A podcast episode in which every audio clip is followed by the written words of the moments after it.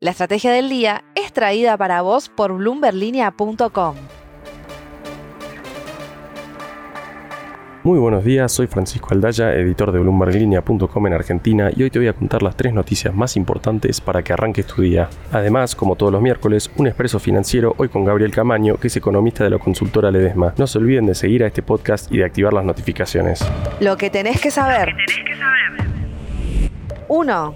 La decisión del Banco Central de extender hasta el final del 2023 el acceso de empresas a moneda extranjera fue descrita por Moody's ayer como negativa desde el punto de vista crediticio para los servicios públicos y compañías argentinas. Las restricciones del central implican que las empresas van a tener que renegociar sus vencimientos para al menos el 60% de su deuda en moneda extranjera dentro de los próximos dos años, y si no hacen eso no van a poder acceder a las reservas internacionales del central. Para Moody's, esta restricción limita ampliamente las opciones de financiamiento y a la mayoría de las compañías y empresas que van a tener que recurrir a canje forzosos. 2. Los abogados de cuatro fondos de inversión internacionales que están demandando a la Argentina ante la justicia del Reino Unido dijeron ayer que el país tuvo la propensión a manipular datos económicos durante el gobierno de Cristina Kirchner. Los fondos, entre ellos Palladium Partners, presentaron la demanda en 2019 y argumentaron que Argentina les debe pagos millonarios por instrumentos vinculados al PBI de Argentina en 2013. Según informó Reuters, los abogados de los cuatro fondos dijeron ayer que las estadísticas económicas estuvieron sujetas a la dirección política de ese momento. Así las cosas, los fondos están demandando hasta 643 millones de euros en daños y perjuicios. Un dolor de cabeza más para Sergio Massa. 3.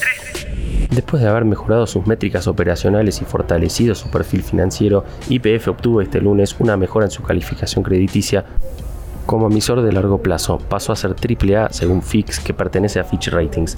Según la calificadora, IPF obtuvo esa mejora tras robustas medidas crediticias por un sólido flujo operacional y un bajo costo de equilibrio que le permitiera afrontar un eventual escenario adverso. En ese contexto, IPF estará en condiciones de monetizar sus recursos no convencionales, de los cuales solo se ha explotado hasta el momento 1%. Antes de pasar al expreso financiero, veamos rápidamente cómo van a abrir los mercados este miércoles. El S&P Merval subió 3% ayer, fue una jornada verde para las acciones argentinas en Wall Street, con subas hasta 8,8% para Denor. El dólar Blue quedó en 293 pesos, el MEP en 294 y el contado con liqui en torno a los 306 pesos. Expreso financiero.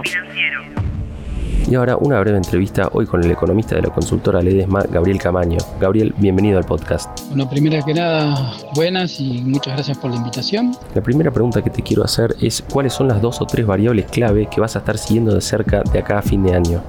Respecto a las tres variables que vamos a estar siguiendo de acá a fin de año, es las, las tres tienen que ver con, con, la carrera nominal que está corriendo el gobierno. Una obviamente la inflación, eh, la otra tiene que ver con el mercado de cambios, tanto lo que tiene que ver con el tipo de cambio oficial como con la, la, intervención neta y su impacto en la evolución de las reservas y la última tiene que ver con la tasa, digamos. Esas tres variables, cómo las va moviendo el gobierno en esa carrera nominal que va corriendo son determinantes del desempeño de la coyuntura en el corto plazo. Y si la política económica sigue como viene, sin reformas o planes de fondo, ¿qué escenario ves en 2023 para el dólar, la inflación y el crecimiento? sin cambios en el enfoque de política económica, ni hablar de reformas, digamos, algo mucho menor hacer reformas, sin cambios en el enfoque de política económica, está claro que la nominalidad no tiene por qué desacelerar y al contrario, tiene todo para acelerar. Em, con lo cual, si uno quiere ser optimista para el año que viene, lo que espera, siendo optimista, son niveles de, nominalidad similares a los de este año, si no mayores, digamos. Eh, el gobierno está mucho más concentrado en los síntomas que, en las causas y por eso no hay, no hay, no hay modificación del, enfoque de política económica y mucho menos em, digamos, reformas estructurales. Con lo cual, digamos, lo lógico esperar el año que viene es un gobierno que sigue intentando llegar, eh, la, la, menor cantidad de ajustes posibles. Eh, bueno, en esa estamos, digamos, viendo si el gobierno logra llegar eh, y si lo logra, bueno, los ajustes y la, necesidad de estabilizar quedará para el próximo. Y la última, Gabriel, ¿qué va a pesar más como riesgo para Massa? ¿La incapacidad de sumar reservas o la bola del elix y pases? Los pasivos remunerados del central no son una bola, digamos. Eh, no, son un resultado de una política monetaria inconsistente, no necesariamente es algo que explota por sí mismo, sí pueden ser eh, como fueron las LEVAC en su momento, pero que son distintas en este caso, porque no hay, no hay particulares, sino que hay entidades financieras que están reguladas, eh, sí pueden ser parte de, digamos, cuando tenés el ajuste desordenado, sí pueden formar parte de ese proceso de ajuste desordenado, pero no van a ser la causa de, ese ajuste, digamos, por cómo está planteado. Así que en ese sentido, digamos, eh, si uno quiere ver como gatillo de, un ajuste abrupto del tipo de cambio, es mucho más lógico mirar en este contexto con CEPO y, con pasivos remunerados que son 100% de eh, entidades financieras reguladas, es mucho más lógico mirar las reservas, digamos, eh, como gatillo de un potencial eh, de un potencial ajuste abrupto del tipo de cambio, que es lo que el gobierno intenta evitar en este plan llegar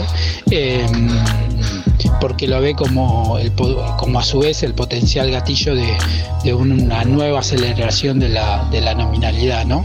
Un, nuevo evento nominal. Muchas gracias Gabriel, seguimos en contacto. Un saludo para todos y seguimos en contacto.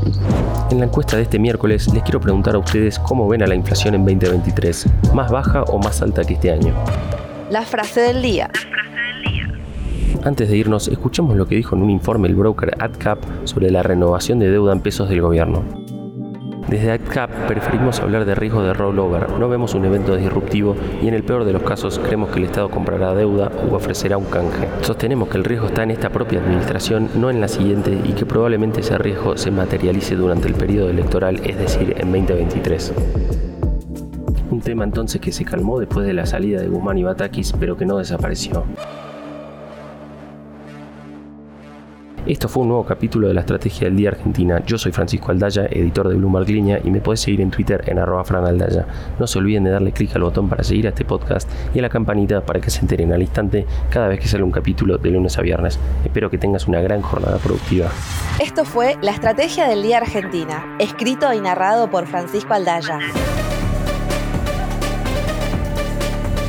Producido por Arturo Luna y Daniel Hernández. Que tengas un día muy productivo.